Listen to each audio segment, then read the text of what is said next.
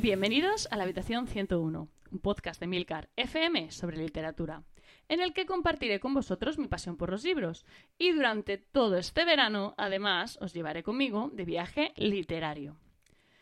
Hoy vamos a hacer una excepción para llevar nuestro viaje hasta Nepal, el país de los Himalayas. ¿Y por qué digo excepción?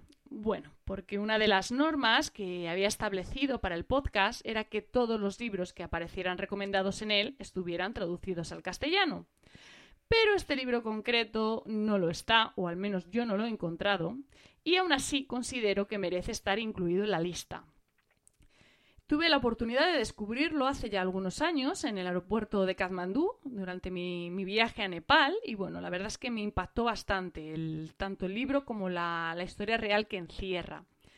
Así que cuando me planteé este proyecto fue uno de los primeros títulos que vino a mi mente. Sé que no cumple la normativa al 100%, pero bueno, creo que me lo vais a perdonar cuando sepáis de qué, de qué trata. Su título, traducido a, nuestro idioma, es De diosa mortal, la verdadera historia de una antigua Kumari real. Y su autora es Rasmila Sakya. Se trata de, la autobiografía de esta mujer, que fue Kumari real de Kathmandú cuando era una niña. Y si no sabéis lo que es una Kumari, pues bueno, yo os lo, os lo cuento, ¿no? Básicamente una Kumari es una diosa. Concretamente es la reencarnación de la diosa Talehu, cuando la Kumari existente eh, tiene su primera menstruación o su primer derramamiento de sangre, porque vale pues simplemente con que se caiga y se haga sangre, un arañazo, o cualquier cosa así, pues eh, según la creencia, la diosa abandona su cuerpo. Entonces se procede a elegir a otra niña entre la casta Sakya, que de ahí viene el apellido de la autora. A estas niñas diosas no se las permite salir a la calle, no pueden asistir a la escuela, no pueden pisar el suelo que hay fuera de, su templo de adoración, eh, el templo en el que residen, y no pueden ser tocadas por nadie que, ajeno a los pocos que son seleccionados para su, cuidado. Hablo en plural porque no hay una sola Kumari en Nepal, en realidad hay varias, ¿vale? Pero la más importante, la, principal, es la de Kathmandú. Eh, yo estando allí tuve la oportunidad de ver el, palacio, el templo, como lo quieras llamar, de, de la Kumari, y bueno, a ella no se la ve, solamente sale un día al año y el lugar pues es bastante venerado por, los nepalíes, ¿vale?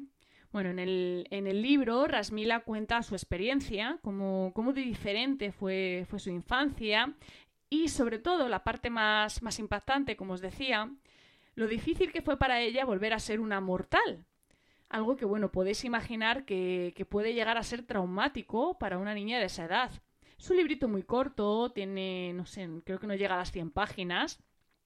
Y además, al menos la, edición a la que yo tuve acceso, en, como, os, como os comento allí en Nepal, pues contaba con varias fotografías. Desde luego, yo, si os animáis a, leer esta biografía, sí que, os recomiendo que busquéis, o si no os animáis, vamos, si no la encontráis o demás, sí que os os animo a que busquéis información sobre estas niñas diosas, porque, bueno, realmente es una historia que, como os digo, es bastante impresionante y que en mi, opinión merece, merece la pena conocer. Así que bueno, hoy con este capítulo que rompe un poquito las normas, visitamos Nepal, conocemos un poquito más sobre su historia, su cultura, sus tradiciones y espero que os, que os haya gustado. Muchísimas gracias por el tiempo que habéis dedicado a escucharme.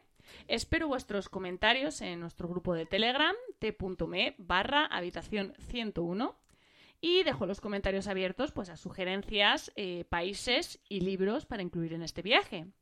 Leed mucho y recordad, nos encontraremos en el lugar donde no hay oscuridad.